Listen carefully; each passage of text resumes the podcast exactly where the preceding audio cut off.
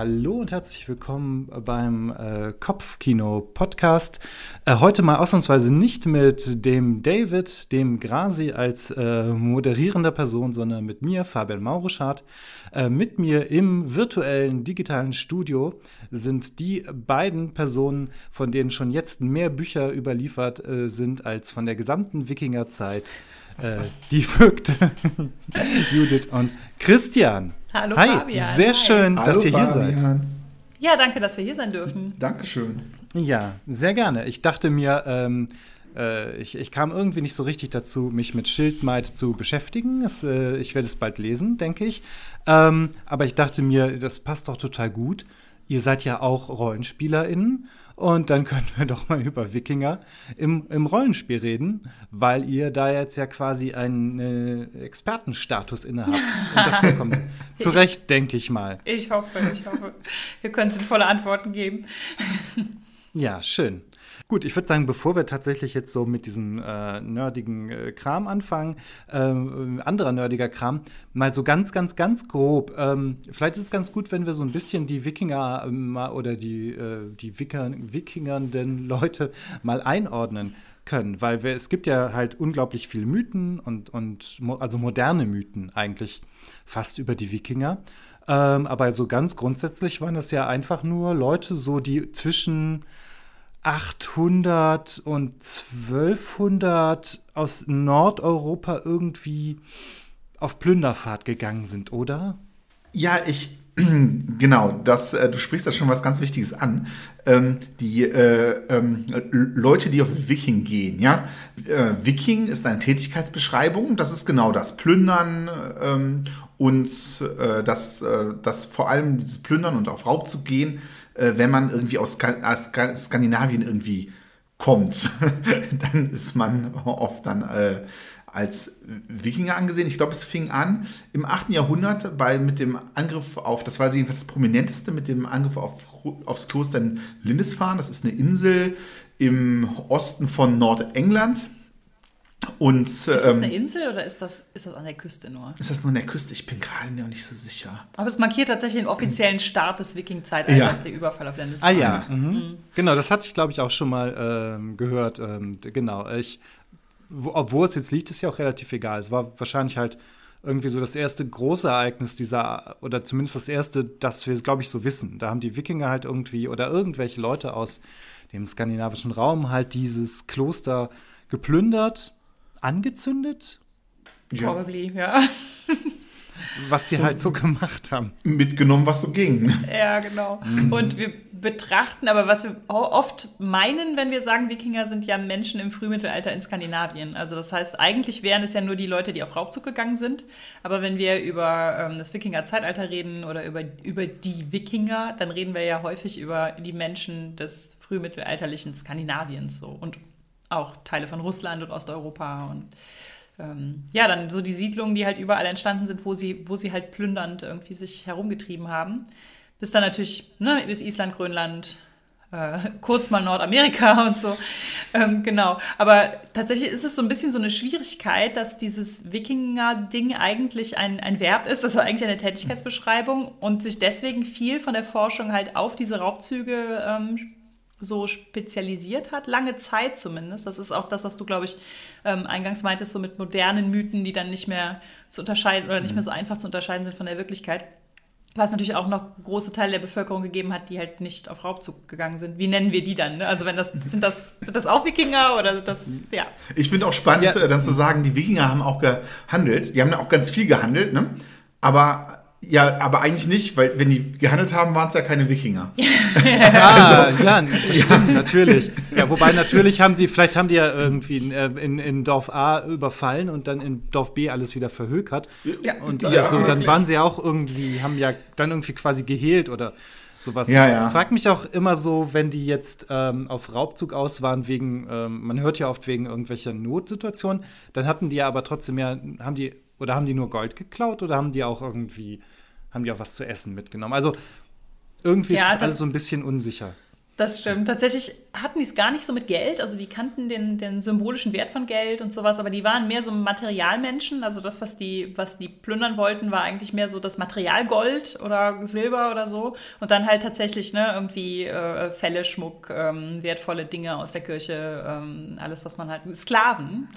Äh, alles, woran man so, woran man so kam. Und tatsächlich ist es auch nicht so, dass, dass es jetzt die Menschen des skandinavischen Frühmittelalters gegeben hat und die waren total friedlich und dann gab es halt die Wikinger, die sind auf Plünderfahrt gegangen, sondern der, natürlich basierte das, das Gesellschaftssystem an irgendeinem Punkt komplett auf diesen Plünderfahrten. Also ich habe mal einen äh, sehr, also ich fand diesen Begriff einfach so cool. Ähm, in einem Buch, was ich gelesen habe, hieß das The Capitalism of Violence. Nee, The Capitalism of Aggression, so hieß es. Äh, dass also das, das Wirtschaftssystem im Prinzip war, wir segeln weg um Sklaven und Gold zu holen, um damit mehr Schiffe zu bauen, um damit wieder wegzusegeln, mehr Sklaven und Gold zu holen, dass das so ein, so ein im Prinzip, also deswegen der Kapitalismusvergleich, so ein auf ewiges Wachstum basierendes äh, System ist. Was dafür aber auch ganz stark vonnöten war, war natürlich Holz für die Schiffe und wohl auch wahnsinnig viele Schafe, für das ganze Tuch, was man dafür brauchte, für die Segel, aber auch für die Klamotten. Die mussten ja auch relativ viel so. Ähm, ah, oh, meine Güte, wollte ich gerade sagen, weil das ist ja Siedler von Katan, ein Schaf und ein Hund. Ja, ja.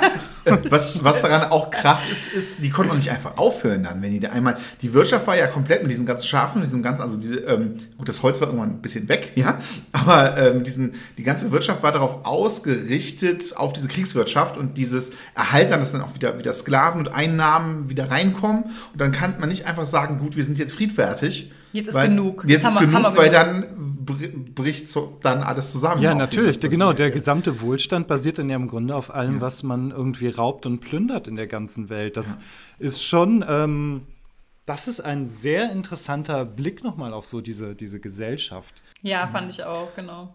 Genau, rein räumlich ist es dann grob ja auch dann mehr oder weniger das heutige Skandinavien, das, das Baltikum, also alles so auch dieser, dieser nordwestliche Teil dann von Russland. Das ist ja auch, äh, ich glaube, so die, die ältesten oder die älte, eine der ältesten Städte von äh, Russland, ähm, Novgorod. Oh Mist, da weiß ich gar nicht genau, was das ist. Das heute noch?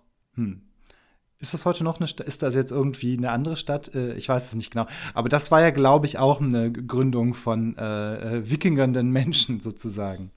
Soweit ich weiß, ist Kiew auch. Mhm. Ah ja. ja. Ähm, und äh, ja, das, das Wort Russland kommt auch von den Rus, also das waren halt eben diese äh, ähm, diese Plünderer, die dann da aus Skandinavien, ich glaube vor allem aus Schweden, sich dahin orientiert haben.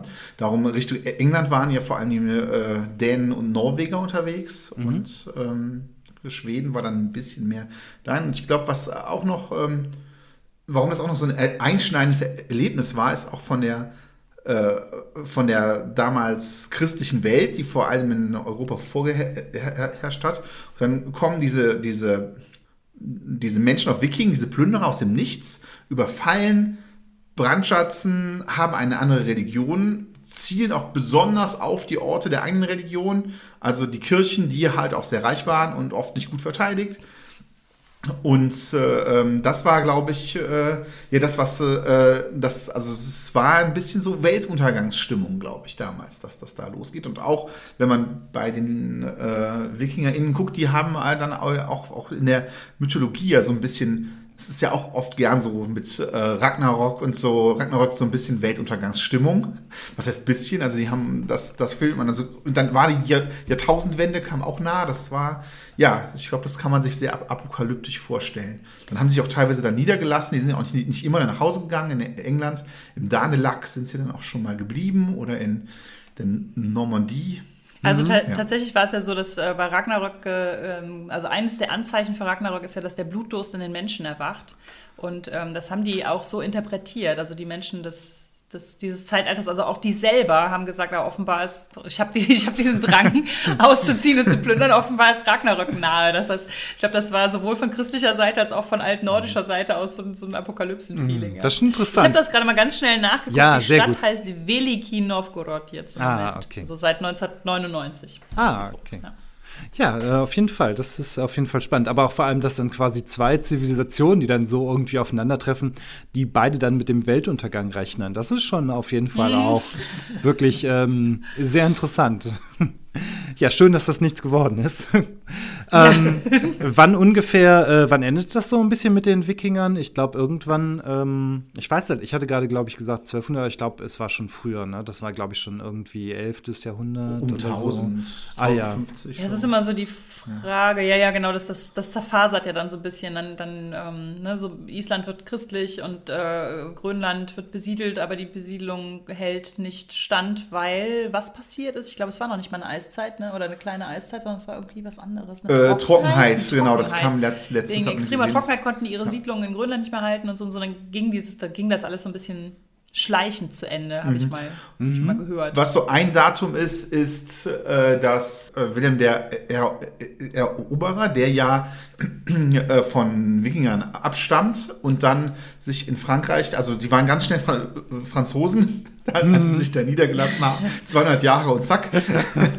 Äh, England erobert hat und äh, kurz vorher hat äh, der englische König also im, ähm, ja noch die ein, äh, ich glaube, ein Harald war es. Äh, ja, also, ja, es waren zwei Haralds. Da war vor genau. kurzem ein, ein Zeitzeichen dazu.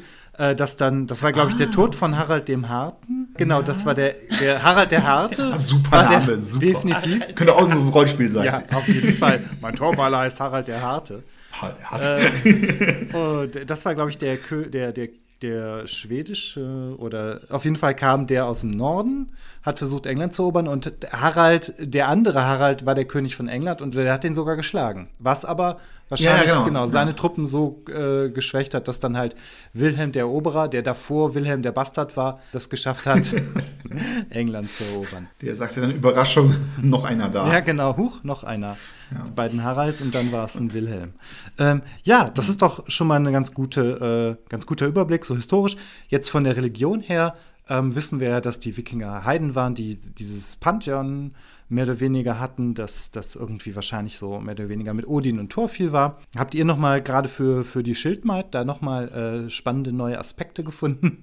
Weil das sind ja auch ganz beliebte Themen, diese, diese Wikingergötter. Mhm. Also, wir haben super viele Sachen gefunden. Ja, okay, das kann ich mir vorstellen. Mich fasziniert vor allem die, also oft werden die halt so, so blutrünstig und hart, so also wie Harald der Harte, also auch sehr sehr, äh, also irgendwie so ein bisschen so, wirklich so, weiß ich nicht, True Metal mm. Gottheiten dargestellt. Und dabei wird oft, und also das ist auch ja natürlich leider durch diese völkische Vereinnahmung davon, ja, kommt sicherlich auch daher, und Wagner und so ein Bullshit. Und ähm, tatsächlich ist aber da, das will ich auch nicht von der Hand weisen, dass es das nicht auch so war. Aber es ist auch eine gehörige Portion Slapstick drin. Ah ja. Also Loki, der ständig äh, sich in eine Stufe verwandelt und schwanger wird. Nein, nicht ständig. Das hat er schon nur einmal nur gemacht. Einmal. aber tatsächlich aber ist, Loki, schwanger. ist Loki, also der ist in verschiedenen Inkarnationen noch mehrmals schwanger geworden. Ja. Als Milchmaid und als, als er irgendwie das Herz einer Hexe gegessen hat. Ah ja. Irgendwann hat er sich, um eine Riesin zum Lachen zu bringen, eine Ziege an die Hoden gebunden und die angetrieben, damit er so quiekt, dass die Riesin lacht und sowas. Ich weiß nicht, was für ein FSK Das ist schon, nö, das ist schon okay, aber das ist schon irgendwie, das ist halt irgendwie so bi ja. bizarrer Slapstick, den findet man heute nur in gewissen Tiefen des Internets. Deswegen ist das schon ja, ja, genau. sehr interessant. Oder, ja, genau. Oder Thor mit Brautkleid, da gibt es so eine Brautkleid. Das geht natürlich auch auf Lokis List zurück, aber mhm. ja. So. Was ich auch festgestellt habe, ist, dass die, dieses Bild, was wir von dem Pantheon haben, mit dem, mit dem Allvater und den dann drunter irgendwie angeordneten Asen und Warnen und sowas, das ist halt sehr stark so auch vom römischen und griechischen Pantheon irgendwie inspiriert.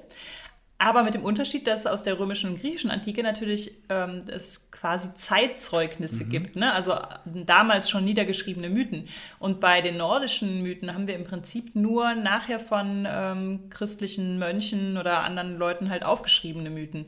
Das heißt, da finde ich, schimmert häufig durch, dass da so der Wunsch da war, dass das so ein geordnetes Pantheon ergibt, wie man das von den Griechen und Römern so kennt. So ein schönes europäisches Pantheon sozusagen.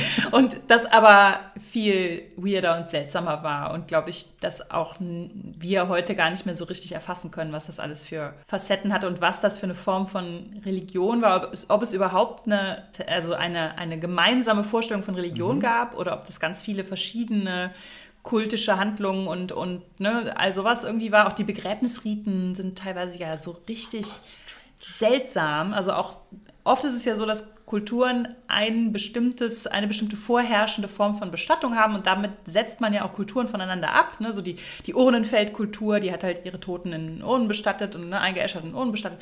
Dann irgendwie äh, weiß ich nicht, die, die auf den, hier die, diese Hügel, Hünengräber, mhm. die die auf so Platten gelegt haben, wo die dann irgendwie zerpickt wurden und sowas. Und das macht ja auch irgendwie ganz viel so aus, was diese, diese Kultur so im Kern hatte, so die Totenbestattung.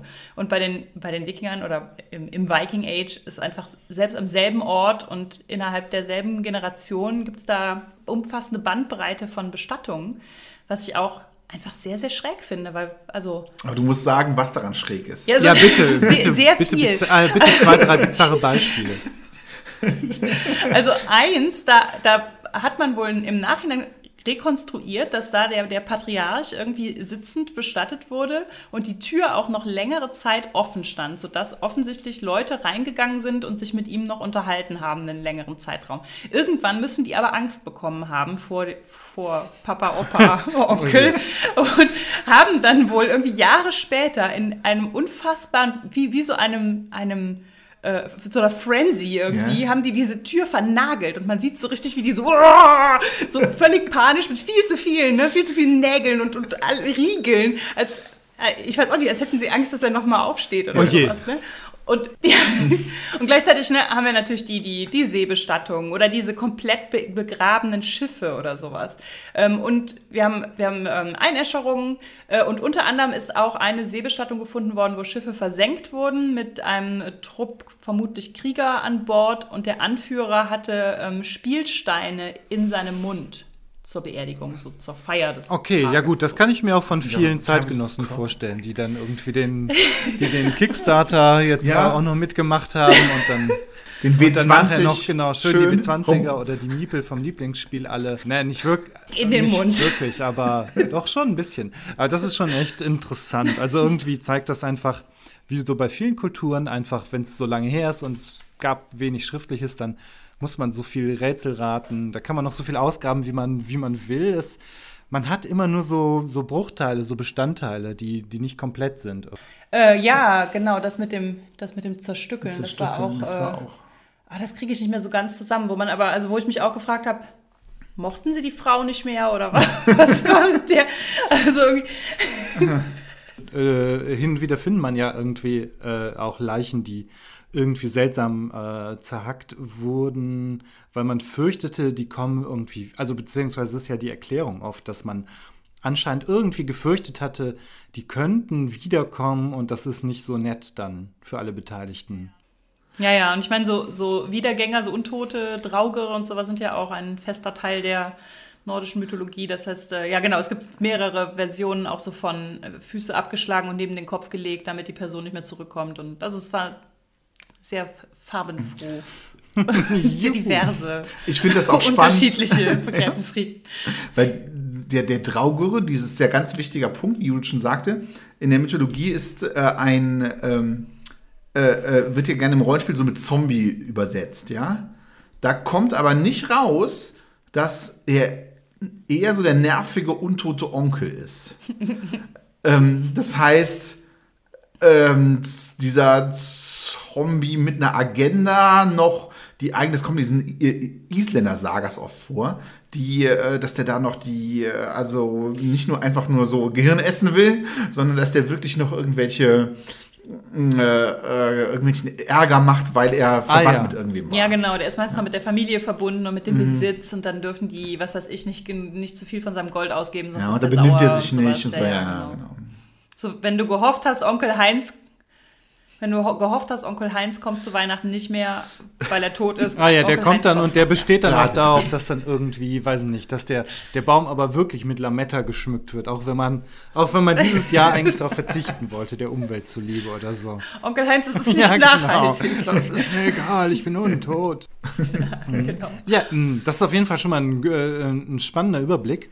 Ähm, und dann würde ich sagen, können wir eigentlich gleich mal fortschreiten zu den äh, beliebten äh, äh, Wikingern, Wikingerinnen in Spiel- und in, in Rollenspielwelten. Und da ist natürlich ein, eine Welt, äh, ein Land, das einem dann quasi mit dem Torshang mal ins äh, Gesicht äh, springt. Und das ist natürlich Torwahl in der Welt des schwarzen Auges in Aventurien, also im Kontinent. Was? Ja, ihr habt, ihr habt ja, ihr, ihr kennt euch da auch ein bisschen aus, habe ich, äh, hat man gehört. Habt ihr, habt ihr schon mal TorwalerInnen gespielt? Äh, ja, tatsächlich ähm, haben wir es, also wir haben erstens Friedlos geschrieben. Das ist eine, eine längere Kampagne in Torwall.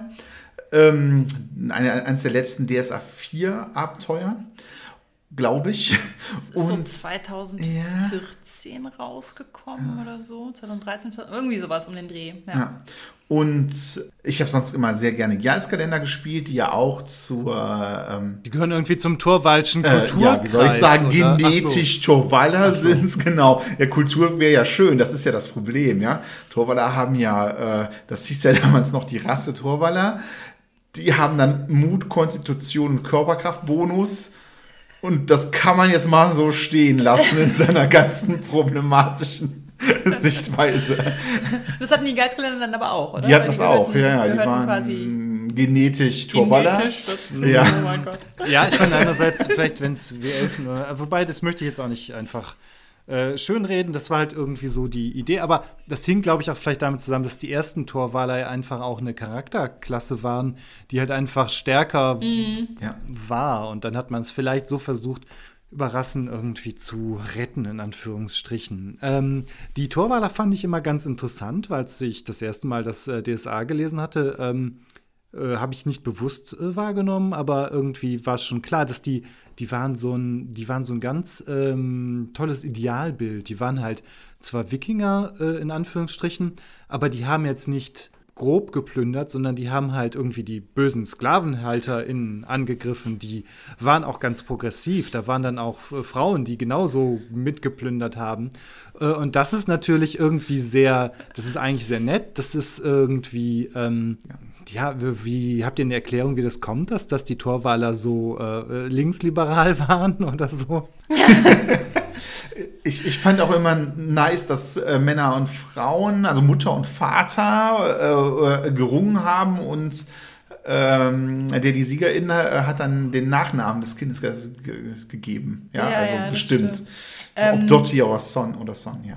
Ich glaube auch, also ich weiß nicht genau, ich kann jetzt nur spekulieren, woher es kommt. Ich kann mir aber auch vorstellen, dass ähm, viel was von dem plündernden Wikinger halt so, was, was wir davon heute, wie wir das heute so verstehen, möchte man das vielleicht auch nicht so in der Rollenspielrunde haben. Also ich meine, weil ähm, le leider war ja auch äh, nicht nur das, ähm, dieses Rauben von SklavInnen, sondern auch das Vergewaltigen und so äh, halt ein ich weiß, will jetzt mal sagen, elementarer Bestandteil dieser Plünderung. Und das ist vielleicht einfach was, könnte ich mir vorstellen, wo die sich damals überlegt haben, okay, wie können wir denn eine, eine Torwaller machen, der so der, der nette Teddybär-Barbar ist, irgendwie so ein bisschen so von der Kultur ein bisschen anders, nordisch inspiriert, der aber jetzt nicht, wo man halt nicht irgendwie Schwierigkeiten hat, den in die Runde einzubauen, weil der halt jetzt irgendwie ja, ständig über, ne, über Besiegdinge Ja, ja, genau. oder irgendwie sowas. Ich glaube, das ist auch ein ganz wichtiger Punkt, in die Runde einbauen. Ähm, ich habe hier mit DSA 3 angefangen. Ich weiß also nicht, wie es bei DSA 3, äh, 2 war, aber bei DSA 3 gab es ja, wie du schon sagtest, äh, äh, den Torwaller als Charakterklasse. Es gab aber nicht den Alanfana, weil Alanfa, äh, Alanfa war als äh, AntagonistInnen geframed, ja? Das waren die Bösen. Und ähm, dem gegenüber waren die guten, spielbaren TopwallerInnen und darum, ja, denke ich mal, das hat damit was zu tun. Ja, Aber es ist genau. jetzt geraten, ja, dafür müsste ich. Und, und da kommt natürlich auch zusammen, dass in Aventurien halt super viel einfach so geschichtlich inspirierte Sachen in einer Zeit zusammenkommen. Ne? Also das heißt, die Alanfana ganz klar so Conquistadores ähm, und, und so, so ja, Kolonialherren, aber auch Rom. Aber auch Rom, ja stimmt, die haben auch so GladiatorInnen und sowas.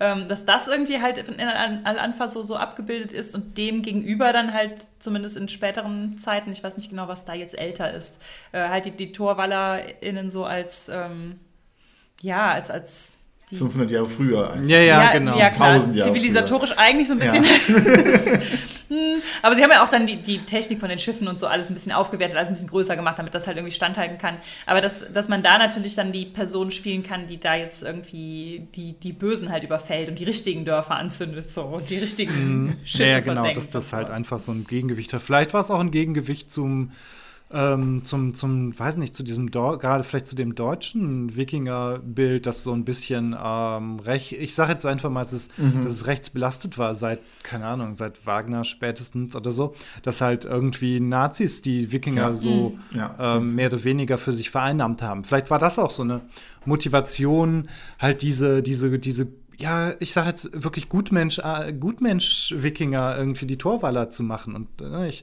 benutze halt Gutmensch ganz, manchmal ganz gerne für. Könnte ich mir vorstellen. ein, ich finde es ist ein positives Wort, Ja. ähm, auch wenn es oft von schlechten Menschen Ja, ja, verwendet ja. wird. Mhm. Also äh, gerade, de- dass da ähm, äh, Geschlechtergleichheit herrschte, musste ja, äh, musste ja rechtskonservativ auf die Palme bringen. Ja? Ich meine, bei ja vielen gut Sachen, finde ich, halt merkt man, dass, äh, dass dieses Wikingerbild halt auch teils so sehr äh, drin ist bei uns allen, dass das halt unhinterfragt irgendwie übernommen wurde. Das heißt, dieses ganze äh, 1,90 groß, blond, blauäugig, ähm, irgendwie körperlich äh, ja, gestählt und, und muskulös, diese ganzen Boni auf Körperkraft, Mut und so weiter und so fort. Da, da schwingt natürlich dieses völkische Bild vom Wikinger absolut mit, aber gleichzeitig ähm, also ich glaube, das ist halt was, was unbewusst irgendwie einfach mit, was, was in dem Wikingerbild drin ist und wo man sich irgendwie, ja, wo man sich in den 80ern, glaube ich, auch wenig Gedanken drum gemacht hat, was das, woher das kommt. Und was da auch für spricht, ist, dass ja auch in dem Fall äh, die Torwaller keine Runen benutzen. Äh, jedenfalls so nicht in dieser Form. Was, ich weiß nicht, ob es daran liegt, dass man sich davon abheben wollte oder dass die Zwerge schon die Runen für sich benutzen. Aber ähm, Das stimmt, Ja. die haben ja so, so Zeichen, aber Ja, die, die sind haben ja ja so- eher so ein bisschen so mm, mm, See-inspiriert, nordisch inspiriert. Ach ja, stimmt. Tribals. Genau. So. Ja, die, so äh, man hat ja halt ja. schon, ähm, ja, man hat die Torwaller halt die sind schon ähm, gut abgegrenzt, finde ich, durch diese Stadt, ähm, also durch diese Fixierung irgendwie auf Wale und äh, sowas. Das äh, war dann ja noch mal, das hat den ja noch mal in so eine andere Richtung, äh, äh, in so eine andere Richtung gebracht.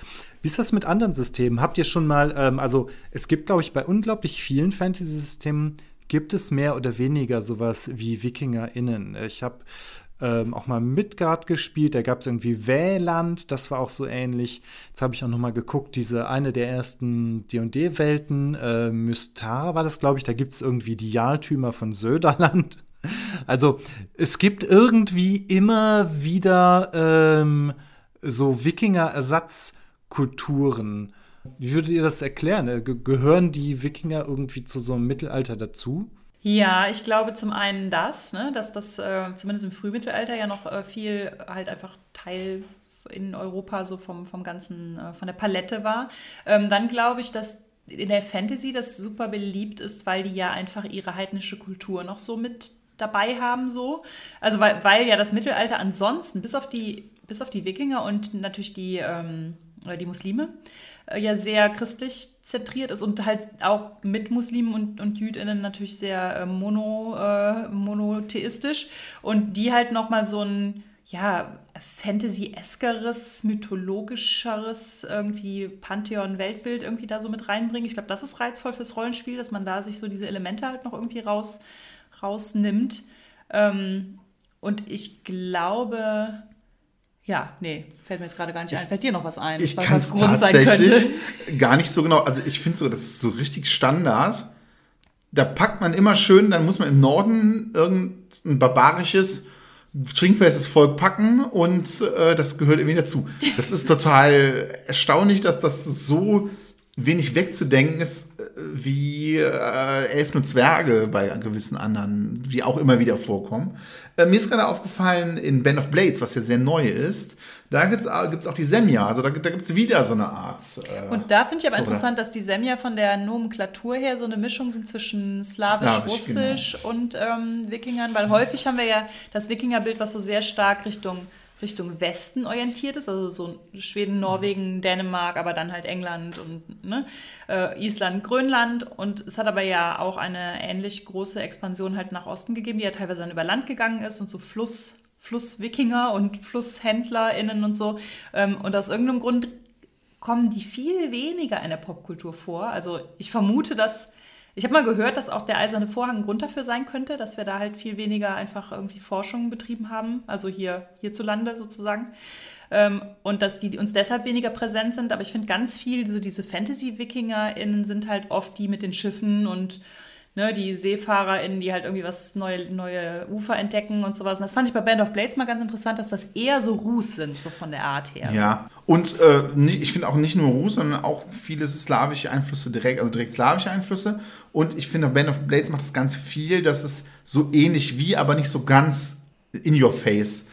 Ähm, macht das Wiedererkennen auch teilweise ein bisschen schwieriger, finde ich. Also ich finde es ein bisschen weniger greifbar, aber andererseits ist es auch mal was ein bisschen Neues. Ja, ich finde, wenn die einfach so im Plan, also ja. wenn man was so was so eine Kultur nimmt und die einfach nur da reinsetzt, dann ist es oft ein bisschen ja komm, dann spiel doch einfach, dann mach doch einfach ein Setting, das historisch plus Fantasy ist. Aber das deswegen finde ich es schöner, wenn es irgendwie, dann mhm. kommen die Wikinger vielleicht mit Luftschiffen oder dann sind das Elfen oder Zwerge oder Orks. Wobei, mhm. das sind ja eher selten. Die sind ja tatsächlich irgendwie dann doch meistens irgendwie Menschen. Ja, und was stimmt. mit diesem, diesen, diese russischen Einflüsse ist, ich glaube, eine Zeit lang hat man das auch in Russland, war das irgendwie auch nicht angesagt. Ich glaube, im, im, im sogenannten Kommunismus auch, da waren die Wikinger ja halt kein, kein guter ähm, Gründungsmythos.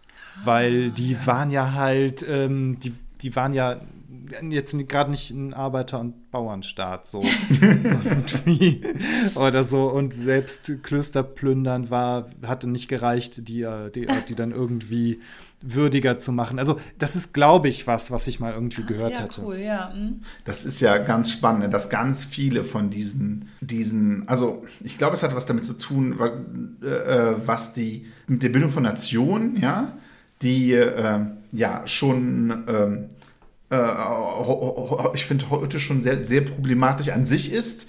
Ähm, aber Nationen, die dann, damals war es halt dass sie sich irgendwie gesucht haben in ihrer Vergangenheit um, um so das eigene Erbe, das nicht, natürlich nichts mehr damit zu tun hat, äh, mit diesen Leuten, auf irgendwelche Urvölker zu, zu, zu führen. Also zum Beispiel in Deutschland die Germanen und dann sucht man sich halt diesen Staat im Teutoburger Wald, die ganz germanisch ist und im, äh, in, in, Frankreich, Frankreich die Gallier, die Gallier und ähm, äh, die Eburonen, zum Beispiel in Belgien und dass das Gebiet der Eburonen auch in Frankreich und Deutschland war und äh, diese Schlacht vielleicht sogar in Deutschland ist dann auch egal, weil es muss auf diesen nationalen Mythos runtergebrochen sein.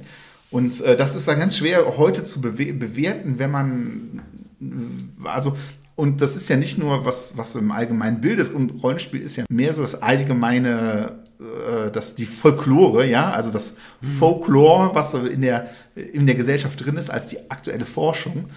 Und da fließt das so ganz stark ein, finde ich. Ja, das heißt, da, glaub, da gibt es ja immer noch jede Menge Hörnerhelme und so, ja. Ja, ja, genau. Die, ja, ja. ja die Hörnerhelme, die Hörnerhelme finde ich sind auch das spannendste Ding. Aber äh, bevor ähm, wir da vielleicht noch mal kurz was drüber reden, die Band of Blades habe ich jetzt tatsächlich gar nicht auf dem Schirm. Kannst du oder könnt ihr kurz, ganz kurz was dazu sagen? Seid ihr da äh, beteiligt oder ist das nur interessant für euch? Ja, wir spielen das gerade. Also wir haben eine wöchentliche Runde und damit spielen wir gerade Band of Blades. Band of Blades basiert auf dem Forged in the Dark System und das wiederum, da war das große erste System Blades in the Dark. Vielleicht hast du davon schon mal gehört. Das ist so eine mhm, Art ja. Heißt Kampagnen, so, so Verbrecherbanden in einer ja eigentlich hermetisch abgeriegelten Stadt, in der immer Dunkelheit ist. Also so ein bisschen so auch New Crobuson-artig, wie von China Mieville, die Bücher und so. Ähm, genau, und das, das System hat aber halt so eine Kampa immer so Kampagnenphasen und dann war natürlich die logische Entwicklung davon, wenn wir sowieso schon Kampagnenphasen haben, dann machen wir auch ein Feldzugsspiel daraus. Ja. Das heißt, Band of Blades ist ähm, ein Spiel, in dem man vor ein, im Prinzip vor einer Zombie-Armee, Untotenarmee, Untotenarmee ja. flieht, also auf dem Rückzug ist. Man muss die Reste der Legion äh, versuchen zurückzuziehen und muss dann immer halt so bittere Entscheidungen treffen. So, ja. welcher oh Mission gebt ihr jetzt den Vorzug? Und wenn ihr die Mission nicht macht, dann werden euch, weiß ich nicht, die Vorräte gestrichen oder irgendwie sowas. Also es ist schon so ein bisschen so vom, vom also ohne dass es dasselbe Thema hat, finde ich es ein bisschen wie die neue, die, die neue, sag ich jetzt mal, die 20 Jahre alte Battlestar Galactica-Serie, wo man mhm. halt auch so auf dem, auf dem Rückzug ist und also so Rückzugsgefechte ist es hinten so. ein Setting drin ähm, als Beispiel, dass man das auch im Weltall spielen könnte und da ist quasi ein Bild aus Battlestar Galactica drin, also es ist schon ganz klar. Ja, das wusste ah, ich ja. nicht, okay. und, und ähm, was, was da auch ganz schön ist, ist, dass die, also es ist sehr crunch, dafür, dass es aus dem Erzählspielbereich kommt. Also hier ist es, glaube ich, so ein bisschen, es kommt so ein bisschen aus PBTA. Aber äh, es ist dafür dann doch total crunchig, crunchy durch diese, die, diese Ressourcenverwaltung. Und ähm, das kann man dann mögen oder auch nicht. Aber äh, da sind die Völker, das ist rein auf Kulturen basiert. Ja, das ist also egal, mit welchen Genen man geboren ist, sondern die, die Stats, also die Vor- und Nachteile und so, die kommen nur drauf, wo man groß geworden ist. Und das ist ja schon, da sieht man schon, dass das Rollenspiel da schon eine Entwicklung hat, finde ich. Mhm, ja, das, das Ähm, finde ich, ist ja tatsächlich sogar in- bei D&D jetzt mittlerweile äh, ja auch, da geht die Richtung ja hin, dass es eher das Ding ist, wenn Ja. nicht, ähm, genau, dass so ein bisschen äh, die, die Abstammung auch locker definiert ist sozusagen. Das finde ich ganz gut. Aber dann kommen wir noch mal kurz zu den Hörnerhelmen. Die wissen wir ja, die, die sind historisch ja, glaube ich, äh, kein bisschen belegt. Unterbrecht mich, wenn es irgendwie doch mal irgendwas gab. Also es gibt bei den Kelten gibt Ah. es einen, einen Helmfund, der, da sind so Hörnchen so dran, hat- aber das das, ist wahrscheinlich nur so ein auch- Zeremonienhelm, ja. Genau. Weil, wenn, also was man nicht will, ist, wenn ein Schwert auf den Kopf geht, dass dann die Wucht durch das Horn in den Schädel gelenkt wird. Und dieses, das klingt also, schmerzhaft. Ja. Die, dieser, dieser Hörnerhelm, der lässt sich, glaube ich, auch relativ einfach googeln. Da sind die Hörner auch aus so gerolltem Metallblech Ja, oder das sowas. sind nicht aus so also die sind nicht das Horn, sind keine Kuhhörner. aber irgendwie sind diese Wikinger-Hörnerhelme halt immer mit so Kuhhörnern. Ja, ja, ja, ja das hat sich irgendwie, ähm, ich äh, meine So mal gehört zu haben, dass das, das, ne? Wagner-Opern, dass das irgendwie damals dann so diese, diese Designidee anscheinend war und dass sich das Ja. irgendwie, ich meine, es sieht auch schon ziemlich cool aus, aber es ist halt wahrscheinlich einfach furchtbar unpraktisch. Ja. Halt ja, ich glaube, man hat dann auch so eine Unwucht am, ja. am Kopf. Ja, die so- Helme sind eben rund, das hat einen Grund, dass die ab und nicht. Ja, ja, genau. Die sollen ja Kante, auch die, ja. die Hiebe so ablenken, Ja. rechts und links. Und das passiert natürlich nicht mehr, wenn da ein Horn dazwischen ist. Das irgendwie ein Ja, und da verhakt man sich vielleicht noch mal irgendwie dran.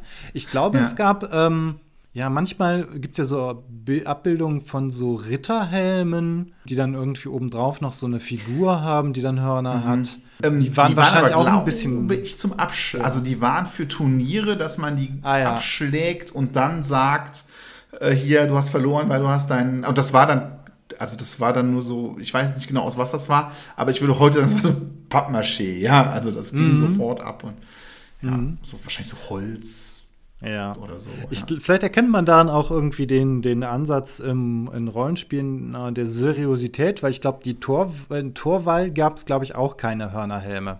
Also zumindest habe ich, glaube ich, in der Abbildung noch nie einen gesehen. Und selbst Nachher. kann Bei Witsche weiß ich nicht, ob es Ja, ich, ich überlege gerade, weil die, die Es, es gibt diesen berühmten Flügelhelm, aber das ist ja kein Torwaller, Ja. glaube ich, ne? Der mit dem Nee, stimmt, der Flügelhelm. Flügelhelm, der sieht halt, weiß nicht, auch irgendwie eher so ein bisschen Asterix-mäßig aus. Und Ja. Und die, die den Schnauzbartträger, Ja. nee, die ich fand, glaube ich, als ich das angefangen zu spielen, dachte ich, das ist ein Spiel über, nur über ZorwallerInnen, weil das waren alles, diese, die Cover waren alle immer, immer so, ja, die, die bärtigen Recken mit ihren, genau. mit ihren Flügelhelmen, ja, das war auch schon wirklich, es war ein eigener Stil, sagen wir es mal so. Es, es, es, ist, es ist schon sehr cool, aber es ist halt oft so, fragt man sich, was es da für Diskussionen gab zwischen dem, dem, dem Illustrator und der Redaktion oder ob es Ja. halt eben keine gab, ob die gesagt haben, ah ja, jetzt hat er wieder drei, drei Schnauzbärte drauf. Ja, aber ist gut. Keine Ahnung, vielleicht gab es einen Vertrag oder, oder war günstig oder so. Ja, nehmen wir halt. Oder man weiß Also, es, es gibt nicht. ja diese Geschichte, warum es die Neandertaler gibt in Ja, DSA. davon habe ich Ja. gehört. Das war, die auf einer Abbildung waren, wollten, sollten Orks sein, waren dann aber eher so Neandertaler, dann zack, haben sie ins Neandertaler ins Abenteuer geschrieben. Ja. Aber die haben auch nicht aber überdauert, ne? Charakterklasse Neandertaler hat Nee, Charakter, es waren Dauer, immer ne? nur NSCs. ich. Spannend, spannend wäre es. Ich glaube, also in der zweiten Edition waren die auf jeden Fall noch da. Danach habe ich irgendwie DSA ein bisschen aus den Augen verloren. Ähm, was aber auch so ein Mythos ist, ist die Barbarenstreitaxt. Ah, das stimmt. Die ist auch vollkommen unwikingig. ah ja, weil diese, die mit den beiden Klingen an beide Seiten, Genau, also die, die man ja, ja. wirklich, weiß nicht, ähm, gibt es Ja. eine Idee, wo die herkommt? Also, Also es gibt die Labris, das ist eine Doppelaxt äh, auf Kreta, ja, die ähm, auch oft ein feministisches oder weibliches Symbol darstellt. Äh, die, Das ist ein Lesbian Icon. ne? ja, ist ein Lesbian Icon, genau. Und äh, es gibt bei, aber es gibt bei den Wikinger tatsächlich auch äh, die Dänenaxt. Das ist eine langstielige Axt. Mhm. Die hat aber nur ein Blatt und dieses Blatt ist auch sehr viel, sehr viel kleiner als das von dieser Barbarenstreitaxt. Ähm, was aber auch schon eine ziemlich beeindruckende, furchtbare Waffe war, äh, wenn man oft dann so im Schild war, aus der zweiten Reihe über die Köpfe und die konnte man auch Helme spalten und also die hat schon ordentlich Wumms gehabt, ja, diese. Ja, ich glaube, wenn du einen entsprechend langen Stil Ja, hast, das brauchst du auch gar nicht zwei schneiden an der anderen. Das reicht halt schon. Ne? Ja, So, da ist nämlich die, die Länge des Stils äh, wichtiger als das Axt. Okay, das. Nein. so ein Axtblatt. also, Ja, Es kommt auch ein bisschen auf die Schlagtechnik an. ja. Ja, und ansonsten gab es ja diese äh, Wikinger Wurfaxt, beziehungsweise da frage ich mich jetzt auch, gab es die oder ist das jetzt auch wieder so eine, dieses Torwaler Wurfaxt? Vermischt sich dann auch schon so komplett Fiktion? Es gab Wurfäxte, aber Ja. nicht so präsent wie. Ich wollte gerade auch sagen, also bei der Recherche zu Schildmaid sind mir an Wurf, also mir sind so verschiedene so, so M- mir diese Speere, diese Javelins heißen die, glaube ich.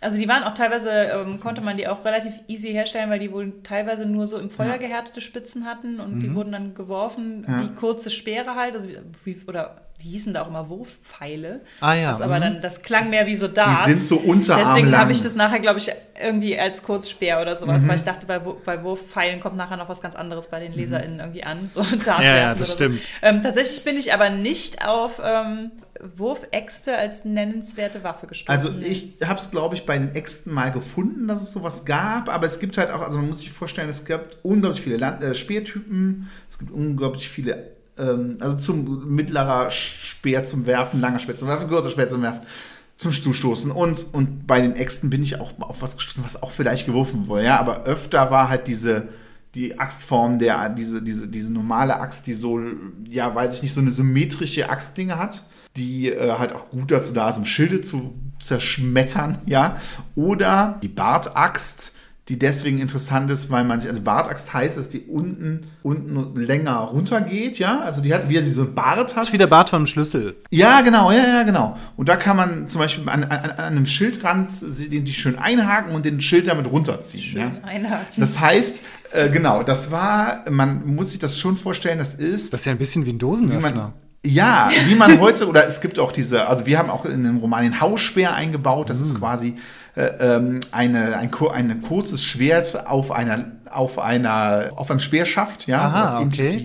wie, spätestens, also Wikinger, Hellebarde wird das auch Klinge, genannt. Aber an einem Ja. Speer und zwar nicht zum Werfen, sondern man- dann halt das ist eine Ja, Stoßwaffe. genau. Also eine Würde mich jetzt vielleicht an diese Naginata aus Japan erinnern. Ja, erinnert an die Naginata Ja, auf genau, jeden ja. Fall. Und man muss sich das so ein bisschen vorstellen, wie man heute äh, ja leider ähm, auch aus äh, ganz aktuellen Gründen sieht, wie so in einem modernen Krieg geguckt wird, welche Waffe kann welche Panzerung durchdringen und so. Das war, haben die halt auch gemacht. Also die haben halt geguckt, wie sind die Situationen im Schildwall und wie wel, äh, welches Steinpapier Schere macht, gibt mir einen Vorteil. Ja, und darum ist das auch Hightech gewesen alles für diese damalige Zeit. Und das, aber im Rollenspiel ist das halt doof, da brauchen wir zu viele da. Ja, ja. Genau, da- da mal schön, wenn berechnet es so eine Signature-Axt gibt. Genau, da, da berechnet man ja schlecht, was wie womit äh, zusammentrefft und was dann ähm, Ja. der Dingens ist. Aber apropos, ähm, eine Parallele finde ich Bärte, Bier, Schmiedekunst, Hörnerhelme, was Runen, Zwerge. was ist mit Zwergen? Sind Zwerge unterirdische Wikinger? Was ist das? äh, habt ihr da irgendwie eine, äh, eine Erklärung, wo das herkommt? Oder sind Zwerge gar nicht irdische Also, Wiking, äh, unterirdische Wikinger? Ich habe mich das auch schon oft gefragt. Es ist ja so, dass Zwerge Teil der nordischen Mythologie sind. Das heißt, äh, die gehören im Prinzip zur Welt der Wikinger dazu. Die leben halt in einer anderen von diesen ähm, neuen Welten, nämlich in äh, Svartalfheimr, also dem Schwarzalbenheim. Das heißt, äh, im Prinzip sind die so ein bisschen, also wir haben ja hier in D&D die Dunkel, Dunkelelfen und Dunkelelfen im nordischen Kontext waren aber Zwerge. Ah ja. Ja. Aber die Elfen sind auch aus der, aus der nordischen Mythologie und die, Genau, und die unterschiedlicher ja könnten in- sie nicht sein. Ne? In Lichtalfenheim, ne? Lü- Lüdalfheime oder irgendwie sowas. Das heißt, da, da gab es halt auch ne, die, die, die Elfen, die waren halt dann im, im Licht und die Zwerge, die waren im Dunkeln. Und die Zwerge, die, die gruben Aber es halt gibt auch, auch, noch Dunkelelfen, oder? Das ist, also, es gibt auch kein, kein Die keine Zwerge es sind. gibt keinen Kanon über diese neuen Welten. Es gibt mehr als neun und man muss sich so ein bisschen Je nach Quellenlage. Das- Also es gibt immer neun, aber es sind schon mal neun Unterschiede. ist einfach kein Regelbuch hinter Das, dran. Ja, das ja. ist aber ärgerlich, noch nicht mal eine Second Edition. Aber so, so grundsätzlich sind die Zwerge halt im, im Dunkeln, in, ähm, die vertragen kein Sonnenlicht, die äh, graben, nach, also graben nach Gold und machen Schätze draus, sind großartige Handwerker, können aber auch immer zaubern, die sind immer sehr zaubermächtig. Das ist ja zum Beispiel bei DSA jetzt nicht so. Ähm, und können halt auch diese Aber bei Herr der Ringe schon. ne? Bei Herr der Ringe, das, das können die schon Irgendwie zaubern. so diese Zauberschmiede, das gibt's ja dann ja doch, also weil das, das passt ja auch irgendwie auch alles zusammen. Ja, aber eigentlich sind die Zwerge ja irgendwie eh immer so diese Tolkien-Zwerge, die ja eher so diese rechtschaffenen Händler sind und Schmiede natürlich. Die kann man sich schlecht als, als so ein Plünderertrupp, dass die Erde sich auftut und ein Dutzend Zwerge strömt Nee, die hervor. können dann auch eher nicht. Das passt irgendwie Aber gar die nicht. haben, also lass, lass mich noch eine schlüpfrige Geschichte dazu erzählen. Die Zwerge waren also schon sehr beliebt für ihre, für ihre, für ihre Kunst, also auch unter den, unter den Gottheiten. Ähm, Und ähm, Freya wollte irgendwann ein besonders tolles Schmuckstück, das aus verschiedenen Teilen besteht und was äh, verschiedene Zwerge, Zwergenkunst voraussetzte von mehreren Zwergen. Das wollte sie halt gerne haben. Den Brisingamen, der steigerte auch ihre Zauberkraft. Charisma plus zwei. Oh, Das war plus nice. zwei, nein. und ähm, es, es gibt mehrere Varianten von dieser Geschichte, aber es war wohl so, dass die Zwerge alle als Bezahlung eine Nacht mit Freier verlangt haben. Alle Zwerge? Jeweils. Also die Zwerge, die am Brisingamen beteiligt waren, was definitiv mehr als einer war. Also ich glaube, es waren drei. oder ja, ja, genau. Also es war wohl so, dass jeweils der aktiv, der Zwerg, der jetzt gerade an diesem Schmuckstück beteiligt war, der hatte dann halt für, ich weiß gar nicht, ob für eine Nacht oder sogar für länger. Also der war dann halt mal kurz so mit, mit Freya verpartnert. Okay. Also die haben schon auch Gegenleistungen verlangt, die würden jetzt Tolkien, Tolkienische Zwerge dann vielleicht eher nicht verlangen. Naja, mit Galadriel und so ist das schon. Nee, nee, der Gimli hat Respekt Genau, Gimli ganz, ganz äh, einfach nur eine Locke, der, der Romantiker. Ja. Ja.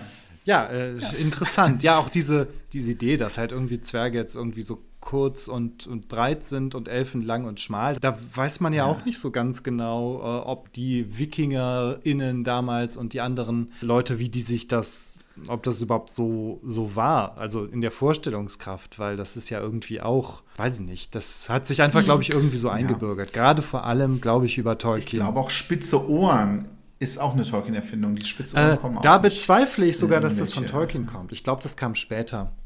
Aber das, das müsste man vielleicht auch noch mal untersuchen. Wir machen auch nur, da machen wir einfach eine Sonderfolge spitze Ohren bei Elfen und bei, bei allen Ja. anderen, weil oft haben ja dann irgendwie auch alle spitze Ohren, mehr oder weniger. Alle, die keine Mhm. Menschen ja. sind. Ne? Dann hat man oft die Zwerge, die Halblinge, die haben dann oft alle Mhm. spitze Ohren. Ja. Ähm, Was ich auch interessant finde, äh, noch zum Zwergen und den ähm, WikingerInnen. Also, WikingerInnen fahren immer zur See. Ne, das ist ja ganz wichtig. Und Zwerge oft nicht.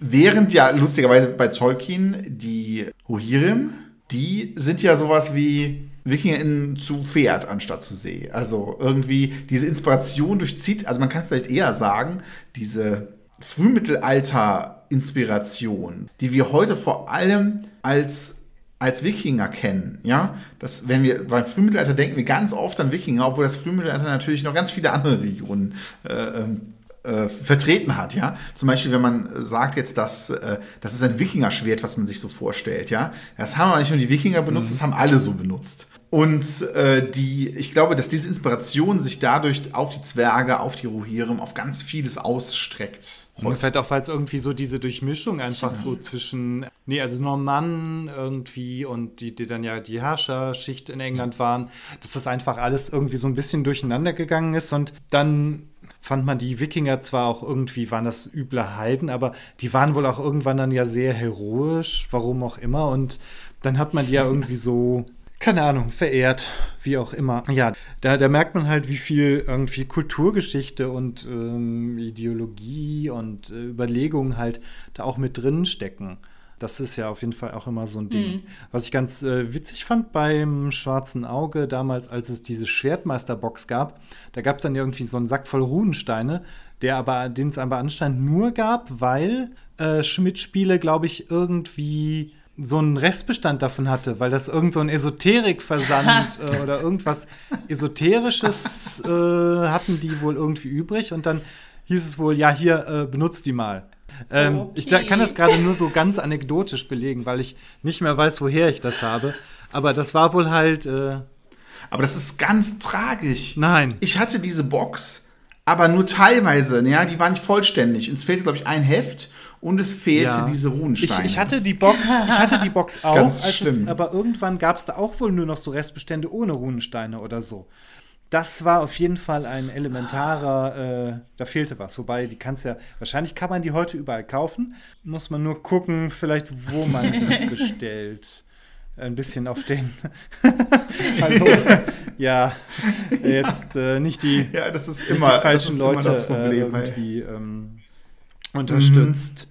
ähm, ja, habt ihr, glaube ich, auch noch ein Setting basierend auf der Schildmaid in der Pipeline? Ist das, ist das so? Ich hab's, äh, ich hätte das nochmal nachgucken können vor dem Interview. Ich glaube, das hängt mit den charmanten Schwertlespen zusammen. Genau, könnt ihr dazu kurz was sagen? Ja, genau. Ja, es sind die, die Thirsty Sword Lesbians, äh, werden jetzt übersetzt auf Deutsch. Das ist ein ähm, ja, recht erfolgreiches Rollenspiel auf Englisch, auch relativ neu von Evilhead. Ich glaube, das ist vor, ich weiß nicht, vor anderthalb, zwei Jahren oder so gecrowdfundet worden. Ähm, und Uhrwerk hat jetzt die deutsche Übersetzung ähm, gecrowdfundet, erfolgreich vor ein paar Wochen oder ich glaub, letzte Woche. Jetzt, wo wir aufnehmen, ist es letzte Woche zu Ende gegangen, das Crowdfunding. Ähm, und ähm, das äh, heißt auf Deutsch charmante Schwertlesben. Und wir haben irgendwie mit der Übersetzerin so ein bisschen herumgealbert. Ähm, dass, also Schildmaid kam halt parallel zu diesem Crowdfunding raus und sie meinte irgendwie, es wäre doch irgendwie ganz, ganz witzig, wenn es ein, ein Crossover gäbe, charmante Schildlesben oder so. Äh, und irgendwann war es dann, also irgendwann haben wir es dann gepitcht, ne? Haben wir dem Ja. Urwerk Verlag gesagt, also wenn ihr noch ein Stretch Goal braucht, Wir sind bereit, habt ihr gesagt. dann könnt ihr uns da noch irgendwie irgendwie ähm, einbauen. Da haben sie uns dann so hin, also sie hatten bis 12.000 Euro halt schon Stretch Goals und haben uns dann bei 12.500 dran gehängt und dann habe ich auch anfangs gedacht, ah, das ne, so Rollenspiel, Crowdfundings von kleineren Rollenspielen sind ja doch, gehen nicht so stark durch die Decke, aber die sind doch deutlich weiter noch gekommen. Also das heißt, unser, äh, unser Setting ist damit ähm, finanziert worden und das soll keine Adaption jetzt von Schildmaid von einem Roman werden, soll aber auch so ein bisschen so durch die queeren Seiten von nordischer Mythologie führen, weil da haben wir natürlich auch jetzt viele, ne? wie gesagt, Loki mehrmals schwanger und so, da haben wir viele Geschichten auf Lager und da dachten wir uns, da äh, können wir halt, äh, da kann man sehr gut irgendwie so eine Gruppe äh, sich untereinander und mit irgendwie Gottheiten duellierender ähm, Schildmeiden, die halt so durch die nordische Mythologie stromern. Das werden wir dann in, ja, eigentlich in naher Zukunft in Angriff nehmen. Ich habe heute gefragt, wie eigentlich so die Zeichenzahl und die Deadline und sowas aussieht und bis wann wir es abgeben sollen. Das ist irgendwie auch ganz äh, schön, dass wir damals ähm, ja ganz, ganz viel Energie in Friedhofs gesteckt haben, da, da, was ja in dieses Torwart-Abenteuer, was eine große Kampagne ist. Und da haben wir auch noch alle möglichen alten Boten rausgekramt, wo Inf in Infos über Marada drin sind und so weiter und so fort. Und äh, das ist übrigens auch ein bisschen Galactic Battlestar Galactica. Ja, Ma Entschuldigung, Marada war wer was? Ja, das war eine, ein, ein NSC aus Torwall, äh, so ein bisschen die äh, herausfordernde. Anderes Thema? Oder? Ja, ich wollte jetzt darauf Ich hab kommen, nachgefragt. Moment, dass wir jetzt, ja, dass wir jetzt wieder zu, äh, jetzt wieder zu diesem äh, Wikinger-Thema zurückkommen und jetzt auch im Rollenspiel sogar wieder was dazu Ja. schreiben. Und ich bin mal gespannt, wie sich das so dann nachher, wenn das, wir haben ja noch keine, wir haben ja noch nicht angefangen, ja, wir haben also noch nichts gemacht, aber wie das sich nachher so dann ergibt, wenn man das so nebeneinander legt und guckt, wie, Genau. wie sich das so entwickelt hat. Ja. Erstes Vögtsches äh, Rollenspielprojekt zu WikingerInnen und Hoffentlich nicht Nächstes. letztes, hoffentlich nicht letztes. ja, also bei ich, Ja, ach, da, da drücken wir euch die Daumen. Ja, danke schön. Also die charmanten Schwertlesben ist ja ein Powered by the Apocalypse-System, das heißt, es ist sehr frei und deswegen gibt es dafür viele verschiedene Settings. Und das, was wir schreiben, ist jetzt das erste deutschsprachige. Also da gab es einige englischsprachige, die auch Teil von dem Crowdfunding waren. Ähm, Und da können halt auch, also es muss, oder was heißt, nein, es muss noch nicht mal immer um Duelle gehen, aber das ist, wäre so ein, ein typisches Element. Es geht immer um ähm, queere, sich duellierende Frauen größtenteils. Äh, und das lässt sich natürlich in, von Lichtschwert, Space Opera bis, äh, keine Ahnung, ganz, ne, also kann man sich alles Mögliche mit vorstellen. Also es muss halt einfach. Monkey Island. Ja, Version, genau, Das bietet sich jetzt natürlich gerade an. Ähm, was auch sehr schön ist, ist ja, dass es äh, im, in diesem nordischen, in dieser nordischen Welt diese Hol Holmgang-Tradition gibt, also eine spezielle Duelltradition, die was damit zu tun hat, dass man einen Platz einhaselt, ja, also mit Haselstöcken versieht und dann gibt es drei Schilde, ah, okay. die man äh, äh zertrümmern darf und, ne, und so weiter, ja. Also sehr feste Regeln, die da auch ganz, also ja auch ganz spannend und dann auch sowas wie am Anfang muss man durch seine Beine in den Himmel gucken. Äh, so ganz okay. strange. Also das ist so ein bisschen interessant. Ja. Das ist ein Test, ob man, wenn man dabei umfällt, dann sollte man es vielleicht jetzt gar nicht versuchen haben. Auf ja. ja. Und Yoga-Position, ah, Holmgang ja. 1 oder so. Und äh, jetzt gerade, apropos Kickstarter, jetzt gerade läuft ein, ein Shield Maiden Kickstarter, ein Rollenspiel, das sich Shield Maiden nennt. Oh. Und das ist ein, ähm, ich habe nur ein bisschen durchgeskippt bisher, was ganz neu ist, also ein bisschen durchgeguckt.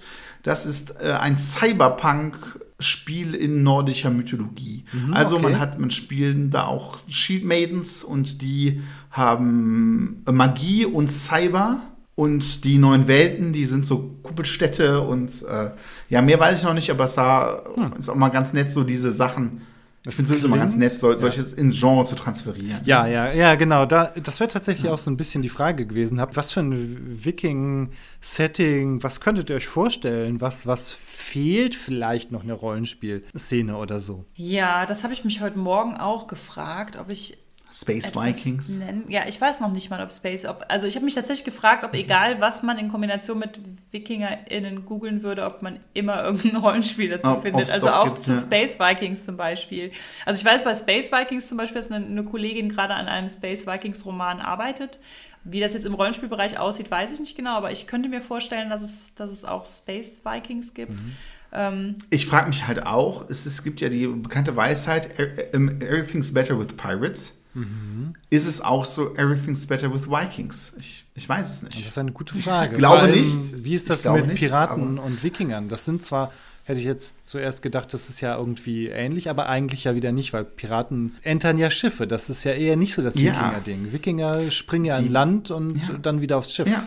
Das schon, ja, genau ähm, das. Ja. ja. Ähm, ihr habt auch gerade die queeren Seiten von Wikingernden Menschen erwähnt. Äh, wie ist das denn? Kommen die ein bisschen zu kurz im Rollenspiel? Also in handelsüblichen Settings. Also auf jeden Fall. Ja, ja. Das, das kommt generell kurz. Sehr. Also äh, generell in unserem Wikinger-Bild ist das sehr selten irgendwie Teil davon, obwohl ähm, also, ja, ich könnte da jetzt sehr, sehr, sehr lange zu reden. Dann fang einfach mal an. Genau, sag, sag, einfach ein bisschen was dazu. Nee, sag dann irgendwann schnell. Also, auch jede Menge Podcasts, wo Judith da ganz lange. ich habe da schon in vielen Podcasts okay. Ich habe neulich ein englischsprachiges Paper dafür geschrieben. Nice. Aber, äh, also darüber. Ähm, ja, also ich glaube, also es gibt sehr viele so queere Seiten äh, nordischer Mythologie. Loki unter anderem ist so ein prominentes Beispiel, aber nicht nur. Äh, gleichzeitig gibt es viele Verbote von so queer assoziierten Dingen, weil es ein Patriarchat war, in dem ne, Heteronormativität, also das Verheiraten und die Frau als Handelsware und zum mhm. Knüpfen von Beziehungen zwischen Familien und so weiter einfach ein sehr wichtiges Thema war. Deswegen war auch äh, zum Beispiel lesbische Sexualität gar kein, also das wird gar nicht thematisiert. Ich glaube, weil das einfach gar keine Option war. Also Frauen wurden halt jung verheiratet und dann war das vielleicht so, dass die, dass die auch eine lesbische Beziehung in ihrem Haushalt haben konnten, aber die mussten auf jeden Fall halt auch Kinder also, kriegen. Ist, ne? Das war nicht schlimm, weil die konnten ja davon nicht schwanger werden und darum war sie gar also so ein bisschen halt keine egal. Zeitzeugnisse ja. Ich glaube, das zieht sich ja fast als roter Faden durch, durch weiß nicht, wahrscheinlich mhm. mehr oder weniger das ganze europäische Mittelalter bis ja, ja, ja weiß nicht, bis selbst, ja ins 19. Also selbst, 20. Jahrhundert irgendwie. Das ja, war so genau. Also selbst der Paragraph, der das unter Strafe stellt, stellte das ja auch nur für Männer unter Strafe. Ja. Ne? So, mhm. Also so diese Unsichtbarkeit von ähm, lesbischer Sexualität oder von weiblicher Bisexualität oder sowas ähm, ist natürlich auch, war auch im, im, Viking Age a thing. Mhm. Aber man hat halt Verbote zum Beispiel von, äh, von schwuler Sexualität. Also Mit von, Einschränkungen. Ja, tatsächlich genau. okay. war es nämlich so, dass es auch so, äh, so ähnlich wie bei den Römern und Griechen, dass nur verpönt und geächtet war nur der passive Part. Ah, okay. Also der Akt, penetriert der werden, penetrierende, okay. ja, der, so der genau, Motto, der, ne? der, der penetrierende Part, das war vollkommen okay. Das war auch dann vollkommen okay, wenn man das auf, ähm, auf Plünderung machte, ja. Also es war jetzt nicht so, also das Wort war ja arge, wenn ich dir das einfach so argere, böse okay. klauen darf, habe ich jetzt gesagt. Argere ist das Wort für ähm, nicht genderkonform. okay. Ja, ja, so, ja, ja, so genau. ganz grob. Und äh, aber auch Feigling war auch, ne? Also es war natürlich ah, gleichgesetzt, ja, okay. wenn mhm. man äh, penetriert wurde, dann war man auch gleichzeitig feige. So, so das war so der, die Gedankenwelt. Hm. ne? Oder hat man, war man auch Magienutzer. Ja, oft war auch arge. Spannend. Äh, Es ist- es ist super faszinierend. Es ist ja. sehr spannend, Das finde ich ja. übrigens fürs Rollenspiel auch super interessant. Oft hat man dieses Thema Magie feige und wahre Helden, die, also gerade jetzt nicht in allen Settings, aber so in so Sword Ja, ja. Sorcery zum Beispiel, ja. Böse, auch oft queer dargestellte MagierInnen, ja, hinterhältig und so und die wahren Helden, ja, Mhm. die benutzen keine Magie. Das könnte man fast denken, dass es daher Das auch ist eine noch Kultkontinuität Ja, der toxischen Männlichkeit oder so. das ist schon wirklich Ja, spannend. genau. Ja, das ist Ja. definitiv. Ja. Und, da, da gab es auch viel Aber wie gesagt, es ist überhaupt okay, es ist vollkommen okay, wenn man halt der penetrierende Part war. Ja? Dann, Dann voll vollkommen Okay, Ja. das, das war in Ordnung, aber Heute nicht so, aber damals. Und gerade aus Island sind ja noch so ähm, niedergeschriebene, also generell haben die Wikinger und die Menschen des skandinavischen Frühmittelalters halt wenig äh, niedergeschrieben. Ähm, das heißt, äh, viel muss man sich einfach irgendwie zusammenklauben aus Berichten über diese Zeit und von, von, von anderen Kulturen dann halt. Aber äh, in Island wurde ja dann viel aufgeschrieben und da wurden auch viele Gesetze ge aufgeschrieben. Ne? So, da- das war ja auch so ein bisschen so eine frühe mm, Demokratieform irgendwie. Also die waren ja so. Mhm, mit diesem Ting, dieses, Ja, diese genau. Volksversammlung oder so. Und Ja, da genau. gibt es halt auch so Gesetzestexte, die halt zum Beispiel das überliefern, die auch ähm, zum Beispiel Strafen, durchaus Strafen für die Vergewaltigung von Männern, also wenn Männer Männer vergewaltigen, die das zum Beispiel unter Strafe stellen, ähm, oder die auch unter Strafe stellen, wenn Männer oder Frauen sich weigern zu heiraten. Da gab es jeweils zwei verschiedene quasi Paragraphen, ne? Ähm, und das war, wurde halt geächtet. Also du durftest dich nicht weigern zu heiraten. Komm, sag das Wort nochmal. Also wenn du als, als Mann nicht heiratest, War man dann auch arger? Nee, ja, ja, doch schon auch, ja. Ja. Ähm, wenn du als Mann nicht heiratest, dann bist du Fußflugi. Also flüchtig Ah, vor. Fußflugi. Fuß ist halt, Fuß. Ah. Ja. äh, aus FSK-Gründen spreche ich. Also, Ja. ne? Ach, oh, Ist- ist es das, ach was du denkst, was es ist? Das weibliche Ja, Geschlechtsteil. genau. Genau. Also die Ja, Ja. Vulva. Sagen wir es einfach mal. vulvaflüchtig. Und äh, für Frauen gab es einen, das weiß ich es leider nicht auswendig, aber für Frauen gab es eine ähnliche Anschuldigung. Ähm, und äh, es wurde dann, also und zum Beispiel gab es dann auch so, so Äußerungen, dass das dann okay ist, wenn man älter ist. Also äh, zum Beispiel, da gab es ein, eine Aussp einen Ausspruch, ähm, jeder Mann wird arger, wenn er alt ist. Da war es dann in Ordnung, Mhm. aber als junger Mann musst du halt gucken, dass du ein paar Kinder zeugst und so weiter. Das, Ja, da mit dieses fußte ganze halt- Patriarchat-Kacke weiter erhalten. da fußte halt diese ganze Familiendynastie-Sache drauf und diese, wer welchen Einfluss und wie viel Land und all sowas. Und das heißt, das Interessante finde ich halt immer, wenn es Gesetze dagegen gibt, dann hat es auch existiert. Also offenbar in einem Maße, dass Ja. sie sich dachten, oh, da müssen wir irgendwas da müssen wir mal machen, ne? Sonst Die, die werden alle argere, die, die Ja. kennen ja alle Leute. arge, die- Unser junge Wort Generation. Arg kommt da übrigens her. Unser Wort Arg. Was kommt? die argere Lobby. Ah, okay, das ist äh, Unser Wort Arg spannend. kommt daher, genau. Ja. Das Die Arger-Lobby, die, die macht alle. Arge und deswegen müssen wir das jetzt Ja. verbieten oder sowas. genau. Ähm, und das, finde ich, ist aber halt was, was in kaum irgendeiner Wikinger, also irgendwie Nee, Rezeption nicht. eine Rolle spielt. Und ich ärgere mich immer ein bisschen, weil das, weil das ja tatsächlich, also ich finde irgendwie, vielleicht bin ich da auch nur in ein absolutes Recherche-Rabbit-Hole gefallen, was dieses Arger-Thema angeht. Aber ich bin bei jeder Wikinger-Adaption im Fernsehen oder wo auch immer immer total beleidigt, wenn da überhaupt nichts zum Thema Arger vorkommt. Das war so, warum nicht? Ähm, ähm, auch interessant ist, dass äh, bei Frauen galten ja ganz andere Reg Regeln. Äh, Frauen waren, waren arger, wenn sie äh, unter ihrem Stand sich mit jemandem eingelassen haben. Das heißt, Judiths Beispiel eben von Freier mit den Zwergen. Die Zwerge stehen ja. auf jeden Fall unterhalb, unterhalb den Rang einer, einer Ase. Das war arge. Ja, okay. Also das sind ja eigentlich super konservative Ansichten. Das, da bin ich ja dann tatsächlich ein bisschen enttäuscht von den Ja. Ganzen Ja. wikingernden Leuten, dass das so, so banal ähm, ja, bürgerliche Konventionen sind. Ich fühle das, ja. Das ist echt irgendwie. Da haben, da haben echt, da sind dann einem, da sind mir dann diese, die Torwaler und Torwalerinnen ja irgendwie doch lieber. Ich glaube, ich meine, bei DSA gab es ja eh auch schon immer mal wieder äh, queere Charaktere. Gibt es da prominente TorwalerInnen? Tatsächlich haben wir einen, ähm, einen erfunden, der wohl auch immer noch, also er lebt noch, Ah, er lebt noch, er, er, er lebt noch den Metaplot. Schwarzaxt heißt Genau, der. es gibt der kam aber Schwarzaxt. von uns. Den haben und, wir für Friedlos eingeführt und der steht aber immer noch wohl in der aktuellen Torwahl-Regionalspiel. und ich glaube, Tula, die berühmt, eine der berühmtesten Torwaller in. Oh, also, ja. Tula ist, glaube ich, auch zumindest bi. Ah ja. ja, immer gewesen. Ich glaube, das ist so auch Hier, irgendwie ähm, das ist eine Hexe oder Skjerdu. so, oder? Ja, ja Ah, das ja. ist eine super mächtige. Das war ja Hexe. auch bei, äh, bei, bei Hexen durchaus, also Ja, ja. das war ja quasi der, Ach ja, der, stimmt. der Default. Das Ja. gehört, genau, das gehört bei Hexen irgendwie schon fast zum guten Ton.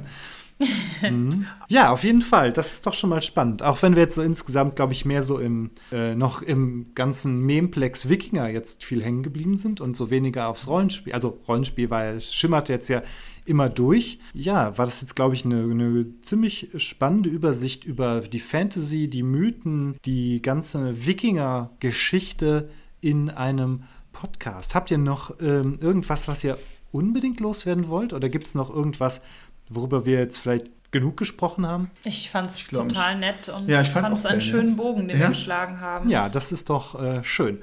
Ja, dann äh, auf jeden Fall vielen Dank für, die, äh, für den Podcast, äh, fürs, für, für die Teilnahme. Schön, dass ihr gekommen seid, also auch so virtuell, dass ihr teilgenommen habt. Und dann. äh, Danke für die Einladung. Ja, für die Einladung. Gerne, gerne. Und dann, sage ich mal, sieht man sich vielleicht wieder bei einem ähnlichen Thema oder so. Oder vielleicht in diesem Jahr sogar mal auf irgendeiner Con. Auf jeden Fall weiter noch viel Erfolg mit Schildmaid und Konsortinnen. Oh Gott, jetzt, ihr wisst, was ich meine. ähm, Ja, und ähm, genau, dann einfach mal ähm, bis dann. Dankeschön. Bis dann, tschüss. Und alles Gute für den Podcast. Danke.